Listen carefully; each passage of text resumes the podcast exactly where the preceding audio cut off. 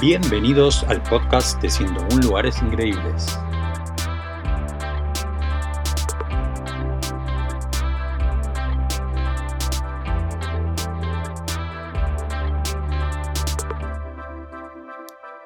Hola a todos y todas, este es el capítulo número 3 del podcast de 101 lugares increíbles y hoy vamos a pasear imaginariamente por paisajes que realmente me asombraron, que superaron mi expectativa, paisajes que son de los mejores que yo conocí. Es una pregunta que me hacen muchas veces en mis redes sociales, donde fue el lugar que más me impresionó y que más recomiendo de todos mis viajes. Eh, en este caso vamos a hablar de naturaleza y para compartir la charla como en cada podcast voy a invitar a la conversación a Mary. Mary tiene un blog que es eh, Alternativa Verde en donde hace varios años cuenta todo sobre sostenibilidad. Bueno, vamos a ir directamente a la charla que está grabada, así que espero que disfruten de este paseo por distintos lugares naturales del mundo.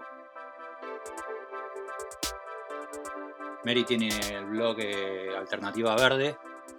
Y bueno, te doy la bienvenida, Mary, para, para esta conversación que vamos a viajar imaginariamente por, por varios lugares del mundo.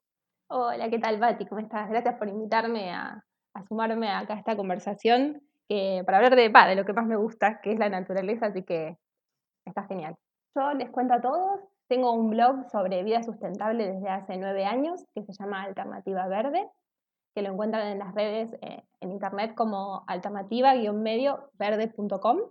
Y desde ahí lo que hacemos básicamente es, eh, nada, contar todas las experiencias que uno como ciudadano común tiene eh, para aportar a un mundo más sostenible, básicamente. Así que hay todas cosas que son más de cuando uno está en su casa, digamos, en el día a día o que está fijo, como así también hay un montón de experiencias mías que fui teniendo durante los años también viajando en las vacaciones y que me di cuenta que cuando uno se va de viaje está bueno también llevar sus buenos hábitos para intentar eh, dejar en los lugares donde uno va igual o mejores que los encuentra, ¿no?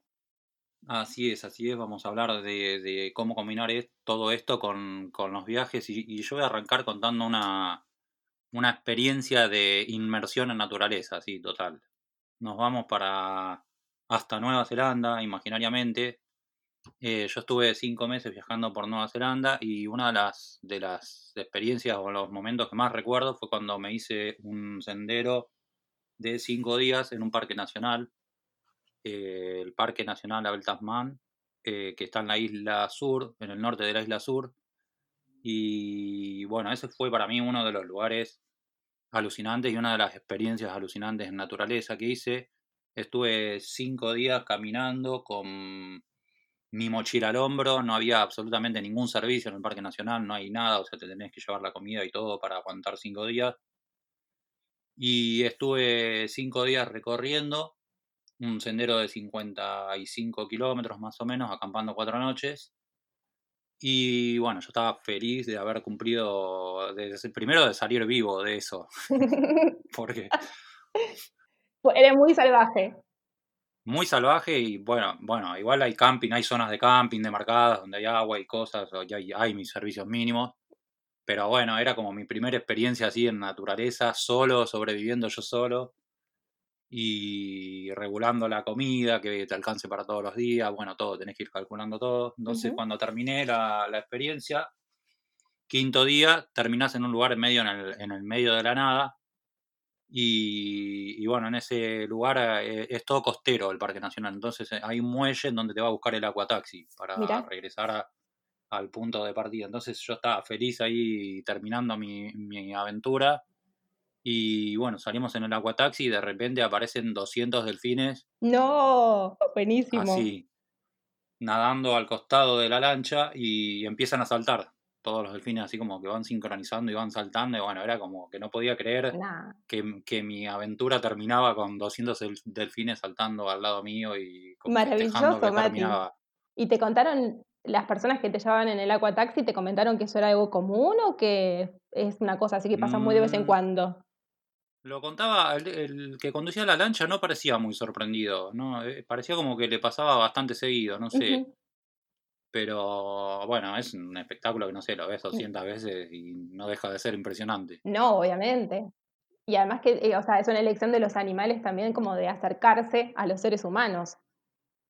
Sí, era como que iban jugando, juegan, o sea, empezaron a seguir la lancha y nos siguieron como 10 minutos, o sea, no, no es que duró un poquito. Qué flash.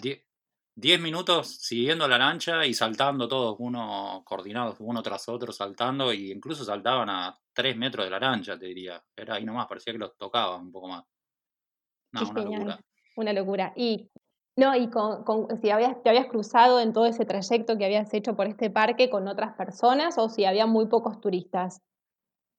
Sí, me cruzaba personas porque es un sendero que hace mucha gente, no es que es un sendero que no hace nadie, pero era temporada baja, era principios de primavera y entonces había muy poca gente, pero sí me cruzaba, me, me cruzaba gente, pero no, no mucha, y inclusive cuando ibas avanzando, que me iba acercando, o sea, que me iba alejando de la parte del centro de visitantes y eso, es como que cada vez había menos gente. Y la última noche, de hecho, acampé solo, que también fue una experiencia. Increíble. Una experiencia que también no me la olvido nunca más. Porque ¿Y no, te dio un poquito de miedo? Me dio un poquito de miedo, más que nada, el, el hecho de que acampé en un. Era un espacio para acampar, están marcados los espacios para acampar y, cuando me, acuerdo que me fui a dormir muy temprano porque estaba muy, muy cansado. Imagínate que había hecho, venía haciendo 10, 15 a 20 kilómetros por día. y, me dormí como a las 7 de la tarde, todavía era de día. O sea, es como que me cené, me apoyé la cabeza y así me desmayé. Y me despierto a las.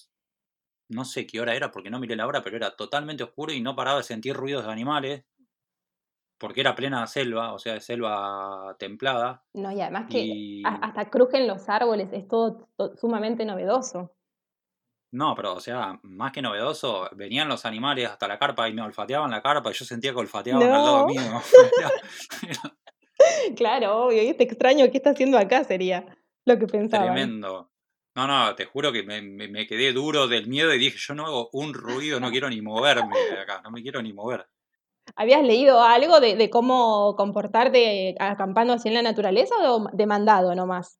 No, me mandé totalmente. Igualmente es selva húmeda y hay animales, pero no hay animales peligrosos, que no, hay animales que te van a comer. Pero bueno, hay cerdos salvajes, qué sé yo, hay animales que se arrimaban, se arrimaban a la carpa a olfatear y de hecho yo tenía una bolsa con basura, con, con restos de comida ahí adentro de la carpa. Claro. Y los era como que atraía a todos los animales a la carpa. Seguro, ¿no? Y además que imagínate que por lo general también los animales suelen salir precisamente cuanto menos movimiento hay, ya de por sí estabas contando que es una época del año que no había tantos turistas, o sea, y encima de noche era como el combo perfecto para que ellos se acercaran.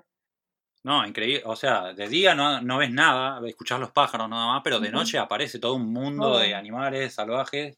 Totalmente. Y, y nada, me acuerdo de quedarme duro, me acuerdo que agarré la bolsa de basura y la tiré arriba del techo de la carpa porque yo sentía que venían a olfatear eso. y, no me acuerdo cómo, de qué forma me dormí con los nervios y el cagazo que tenía, me dormí. Y a la mañana, o sea, abrí la, próxima vez que abrí los ojos fue a la mañana, que era como despertarse en el paraíso, al lado de una playa, estaba, estaba yo solo. Bueno, era, tengo una foto muy épica, sacada ahí sentado en la playa, desayunando. Qué belleza. En mi caso, por ejemplo, nunca mm, dormí hacia la intemperie, digamos.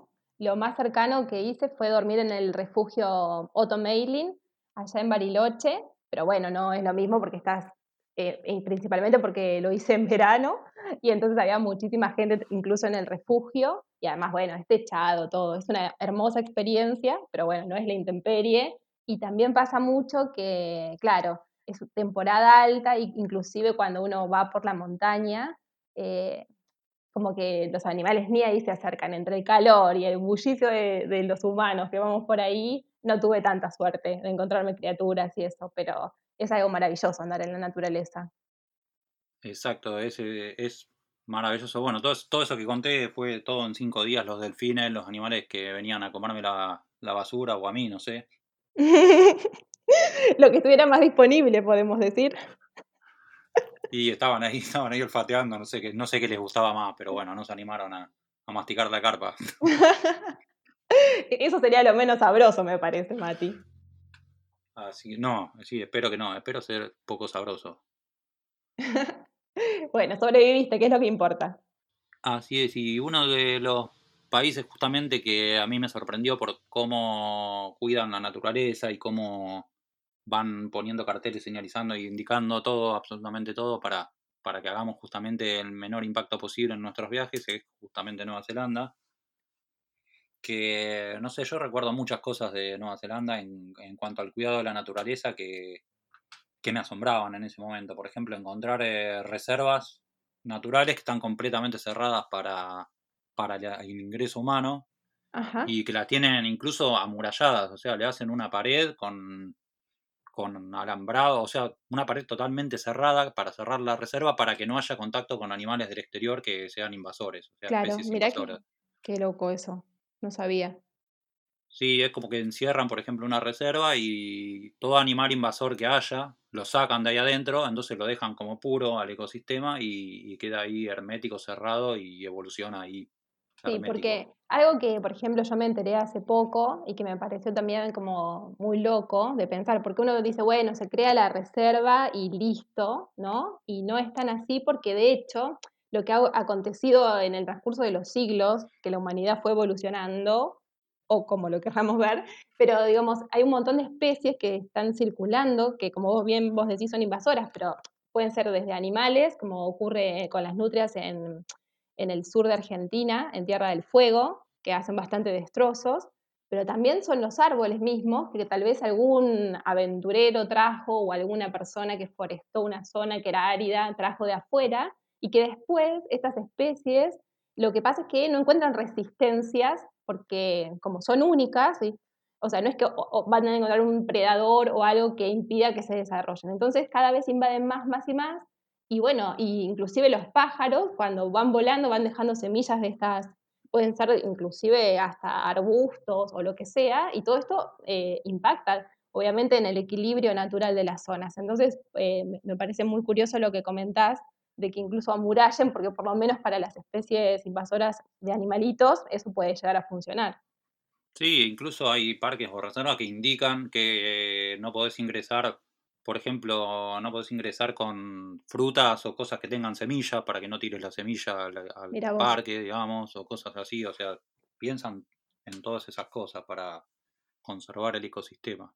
Sí, porque también es cierto que uno a veces no se da cuenta, pero bueno, uno cuando va a un lugar natural es uno solo, pero hay que multiplicar nuestra incidencia por los miles que pasan en cada temporada y mucha gente a veces es un poco irresponsable cuando pasa por estos lugares porque, bueno, tal vez no tiene buenas costumbres y se piensa que en la naturaleza es como en la ciudad y que se puede hacer lo que se quiera y la verdad es que no. Y, bueno, nada, está bueno que, se tenga ese cuidado, ¿no?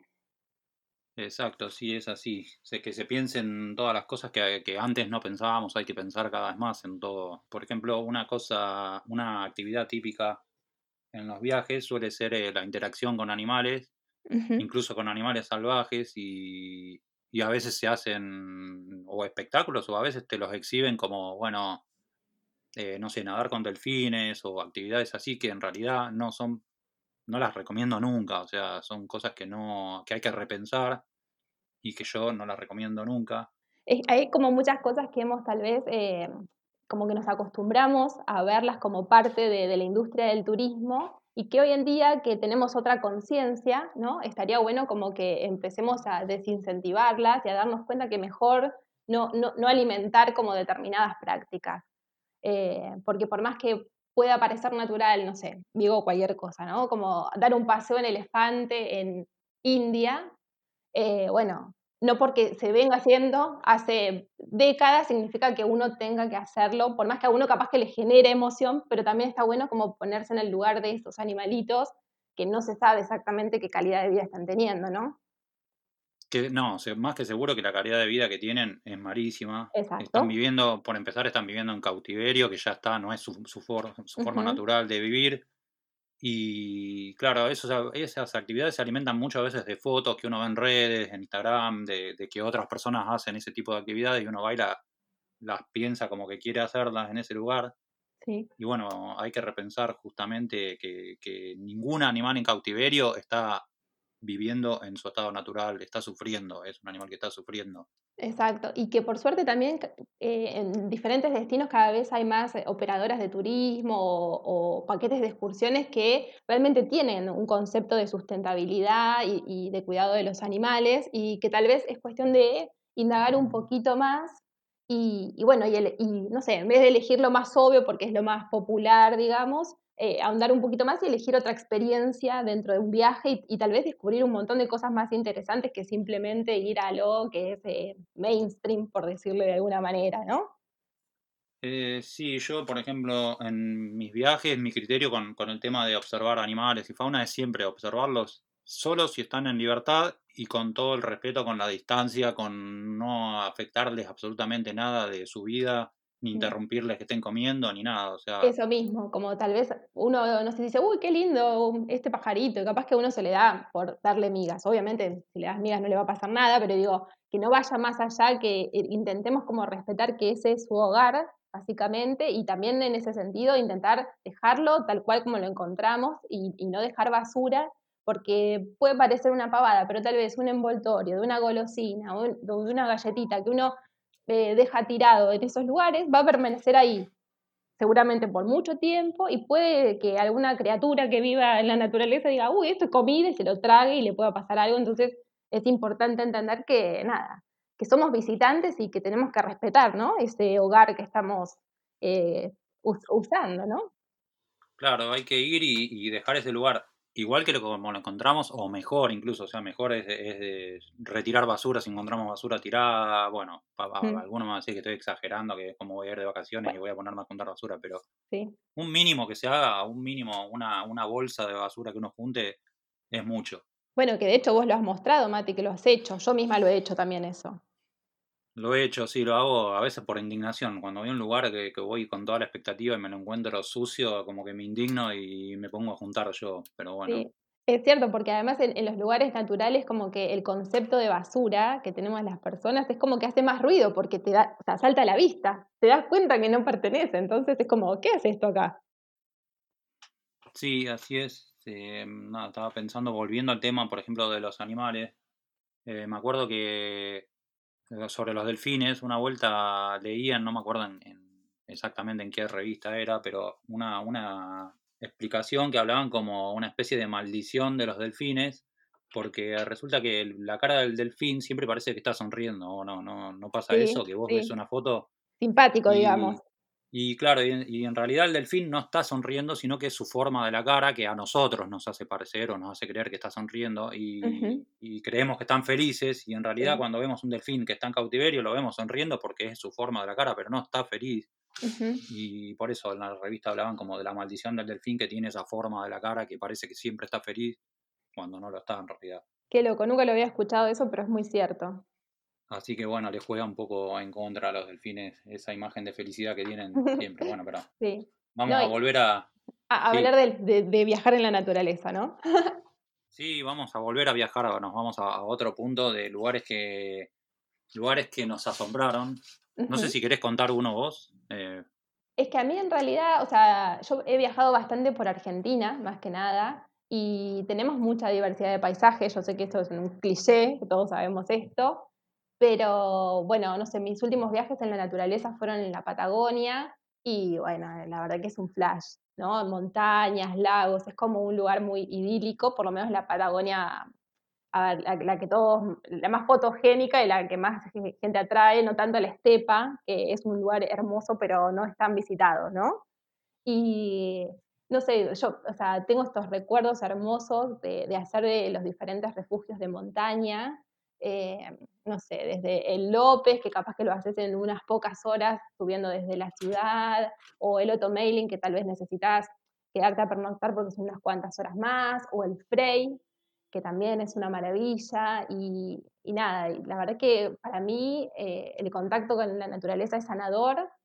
Mi, recomendación para cuando viajamos es como dejar que, que la naturaleza te llegue, ¿no? Porque es como todo el ambiente, es la humedad, eh, o es el frío de la montaña, o es, eh, no sé, el polvo que huele en el aire, y, también son las plantitas y, el ruido de las aves, como bien decíamos antes. Es como toda una experiencia, como vos decías, Mati, inmersiva, ¿no? eh, dejarse, sí. sí, sí, dejarse que la naturaleza te bañe, porque es como que te sana, ¿no? Dejar, dejar que los animales te quieran comer, dejar todo.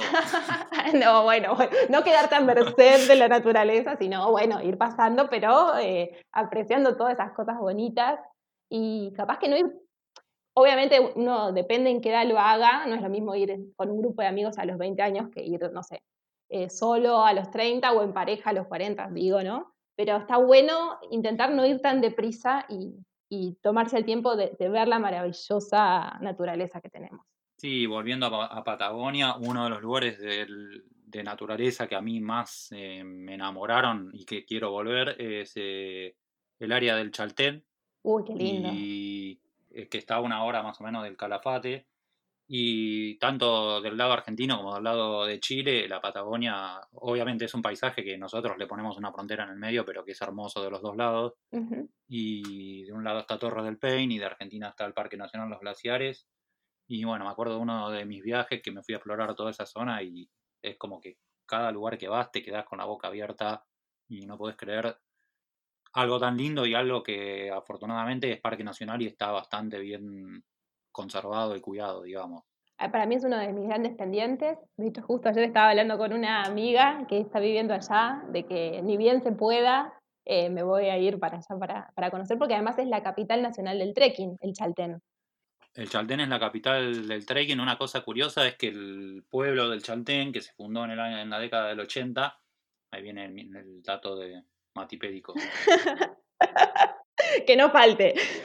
que no falte nunca que se fundó ese pueblo en la década del 80, cuando no había nada ahí, y el pueblo está, está dentro de lo que es el Parque Nacional, el Parque Nacional Los Glaciares. Entonces, cuando un turista visita la ciudad, por ejemplo, yo llegué en un bus de larga distancia que venía desde Calafate, te hacen parar en el centro de visitantes del parque de forma obligada y te dan una charla sobre cómo visitar la ciudad y cómo reducir el impacto.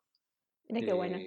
Sí, la verdad que la, en, no sé, nunca me había pasado en ninguna parte del mundo que vayas a una ciudad y antes de entrar a la ciudad te den una charla así de concientización. Sí, yo sé bueno, sí, sí, sí. disculpa, Mati. No, sé, sé que los mismos vecinos son muy activos en el cuidado del ambiente allá, que en su momento hasta se habían puesto ellos a, a incentivar todo lo que es la separación en origen de los eh, residuos que se comprometían, con la, planta este de acopio y demás, y ahora incluso han sacado disposiciones para que los productos de cosmética y de limpieza no sean nocivos con el agua, digamos. Así que... Sí, dentro de Argentina creo que la parte de Patagonia, que es como pionera en, todas las medidas así medioambientales, por ejemplo, me acuerdo que las bolsas de residuos en supermercados no se entregan desde hace ya muchos años, hace años y años que no las entregan. Y volviendo a lo que estabas contando, perdón Mati que te interrumpí. Eh, no, bueno, del Chaltén decía que, que, esa ciudad es un paraíso para los que les gusta la naturaleza, eh, así imperdible, digamos, para ponerlo en la lista de, los lugares que uno, si tiene la oportunidad de ir, de aprovecharlo. Es una ciudad que vos eh, te quedás en un hotel y que se dice que todos los senderos empiezan en la puerta del hotel, los senderos de mm. naturaleza. Qué lindo. Porque salís y a los 300 metros empieza seguro algún sendero para, para cualquier lado, varias direcciones. Hay varios senderos épicos en, el Chaltén. Y es para quedarse así tres días caminando en la naturaleza y podés eh, hacer los senderos y volver al hotel todos los días o podés quedarte acampando por ahí. Es, es inmersión en la naturaleza total. Qué hermoso. ¿Y de, Torres del Paine, de, ¿qué, qué recordás?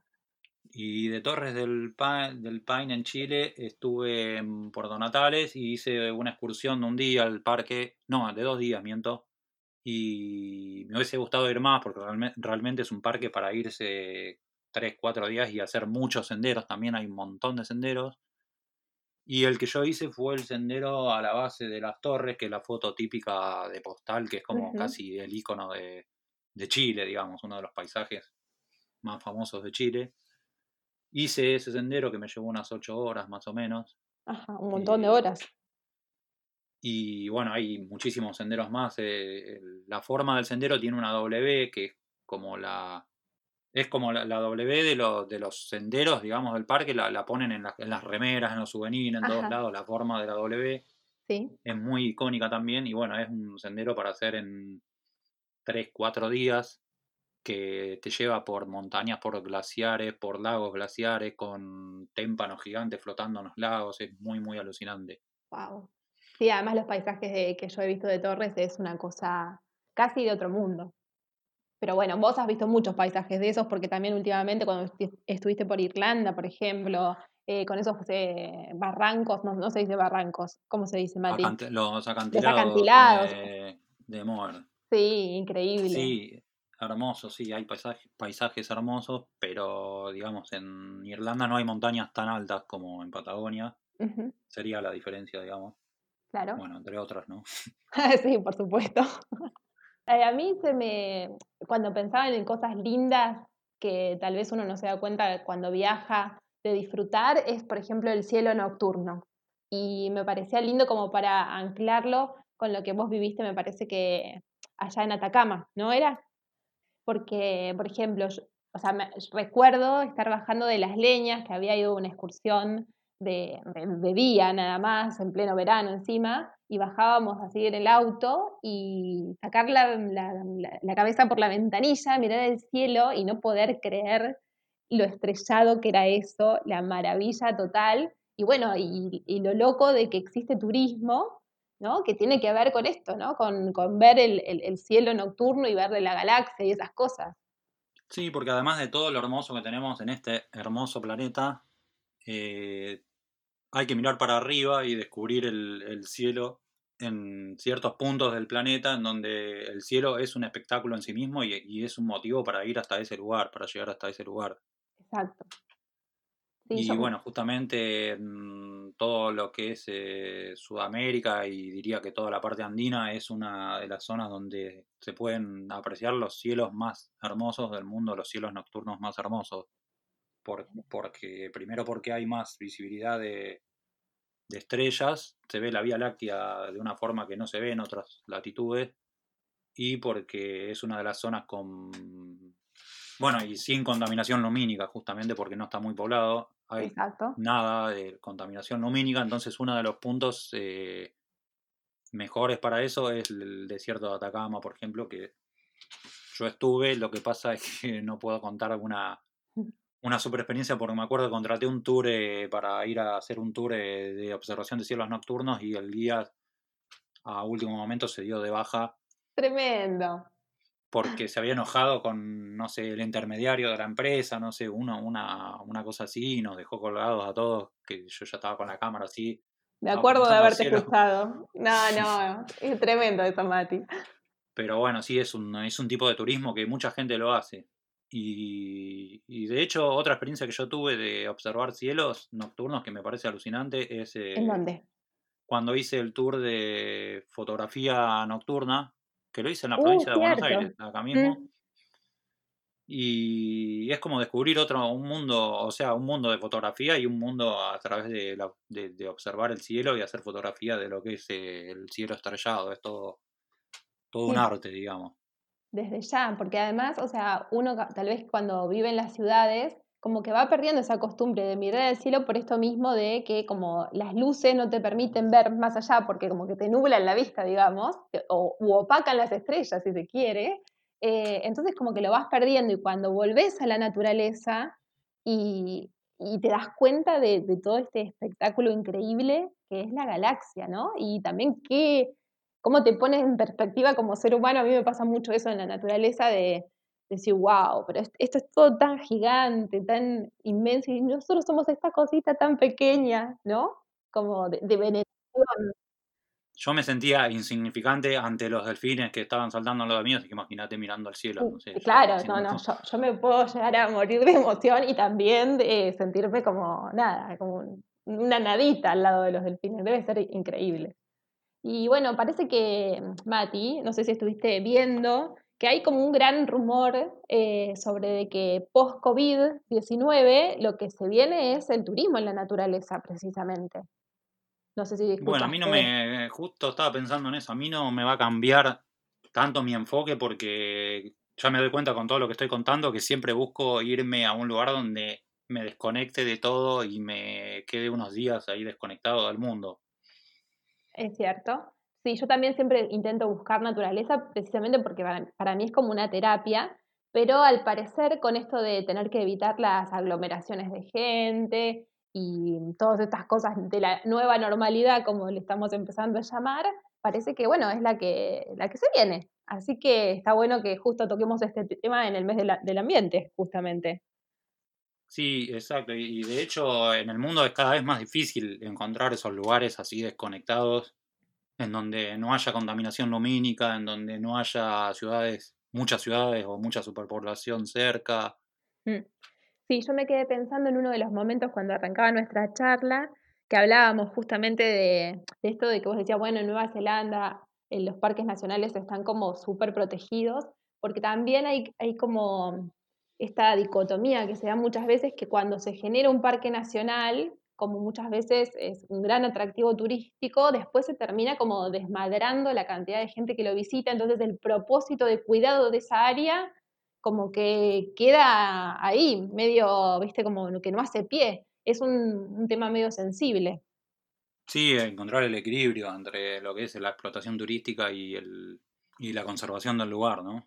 Sí, por eso también está bueno que nosotros como, como viajeros eh, también seamos conscientes de que desde lo que hacemos allí también estamos sumando un montón en ese acercamiento al ambiente, ¿no? Que, que marca una diferencia realmente. Sí, hay muchas cosas que yo las fui aprendiendo, digamos, viaje a viaje, como que voy prestando atención a esas cosas y uno va aprendiendo también, no es que uno sabe todo desde el principio. No, no, en, mi caso, a ver, eh, tengo que hacer mea culpa, que justo lo hablábamos el otro día, Mati, de que hasta hace no tanto, una vez estaba visitando y, ni siquiera me había ido muy lejos, me había ido de la ciudad de La Plata. Es, tremendo. Las confesiones, las confesiones. Bueno, pero para que, porque está bueno entender que nadie las tiene reclara ni que nadie es un ambientalista perfecto, sino que todos estamos aprendiendo. Y bueno, había ido a la ciudad de La Plata y estábamos, no sabemos qué hacer y nos metimos en el zoológico hace 10 años, ¿no?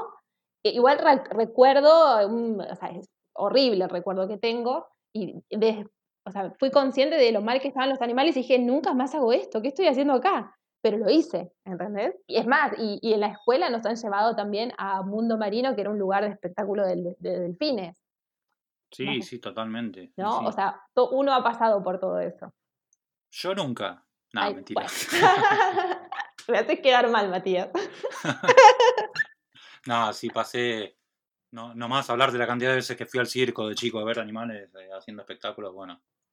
Cosas que en ese momento eran normales, obvio. Pero claro, por supuesto está, bueno como despertar la sensibilidad y bueno, si, si a uno ya no le va eso, eh, sentirse como libre de, realmente optar por otras cosas, ¿no? Exacto, así es, se puede disfrutar sin, sin pagar por, por esas cosas. Exacto. Sin duda. Y hablando de cielos estrellados y de aislarse del mundo y de desconectarse, me, nos, viaja, nos vamos de viaje al medio del desierto. porque en esto de hablar de, de, lugares que me asombraron, uno de los lugares y experiencias que me encantaron fue ir al desierto del Sahara y la... Bueno, hay unas dunas eh, naranjas que están en Marruecos, que fue una de las experiencias que, digo que me encantaron, hacer la noche en el desierto. Justamente en, en, esa experiencia, por ejemplo, hay una parte que es algo que ahora ya la estoy pensando que no está bien, que fue la parte que te llevan en camello en el desierto. Claro que no sería lo, no sé, o sea, no, no sé si en este momento lo pagaría por algo así. Sí, no, Tampoco sé, cuál es la alternativa. Exacto, eso te iba a decir, tal vez es algo local y no implica un sufrimiento para el animal. La verdad que desconozco en este caso. Pero bueno, la experiencia era justamente que te llevan en una caravana, en, camellos, con un grupo de turistas, atravesando unas dunas que son como, o sea, la típica película del desierto en donde hay dunas gigantes y no hay más que arena y no hay ni un árbol, ni un arbusto, nada, bueno. Así es el paisaje y la experiencia que te llevan en esa caravana hasta un campamento bereber, que hay como carpas así montadas en el medio de una duna y ahí te quedas a pasar la noche. Maravilloso. Y bueno, recuerdo la noche más silenciosa y el cielo más estrellado y, una experiencia espectacular Incluso hay carpas en donde vos podés dormir, pero te preguntan si vos querés dormir adentro de la carpa o afuera y, dormir bajo las estrellas. Ah, no. Y obviamente que elegí dormir bajo las estrellas. Qué lindo, Mati. A cada turista le arman como una como un colchón y te dan unas mantas para taparte y dormís así, ah, mirando el cielo. de hecho, me acuerdo que se veía permanentemente estrellas fugaces que pasaban. ¡Wow! No, no. Ah, ya de por sí es el paisaje, yo creo, como más, digo surrealista, porque para uno que es de acá de La Pampa, ¿no? Es como es como, no sé, una cosa increíble, o sea, más allá de la imaginación, pero encima tener ese cielo con estrellas fugaces debe ser increíble. Y, bueno, me acuerdo que igual, como, como sos turista, igual tenés que sufrir y te despiertan a las 5 de la mañana para ir a ver el amanecer en la duna y te hacen subir una duna de 100 metros de altura, todo dormido y sin que haya luz todavía, tenés que ir trepando ahí por la duna con la arena, así que imagínate cómo llegás ahí arriba como podés, Pero bueno, después sale el sol y ya está, te olvidas de todo. Te olvidas Tal cual. Del esfuerzo. No, es que has estado por, eh, o sea, paisajes totalmente diferentes entre sí. Es increíble eso también. Sí, de hecho contaba estas experiencias así como que lugares así muy distintos, muy diferentes. Igual vale aclarar que por más que uno va ahí al medio del desierto y parece que uno es eh, Indiana Jones, no sé, en realidad está muy explotado turísticamente, hay un montón de campamentos que organizan eso. Claro, no es que estás solo en el mundo.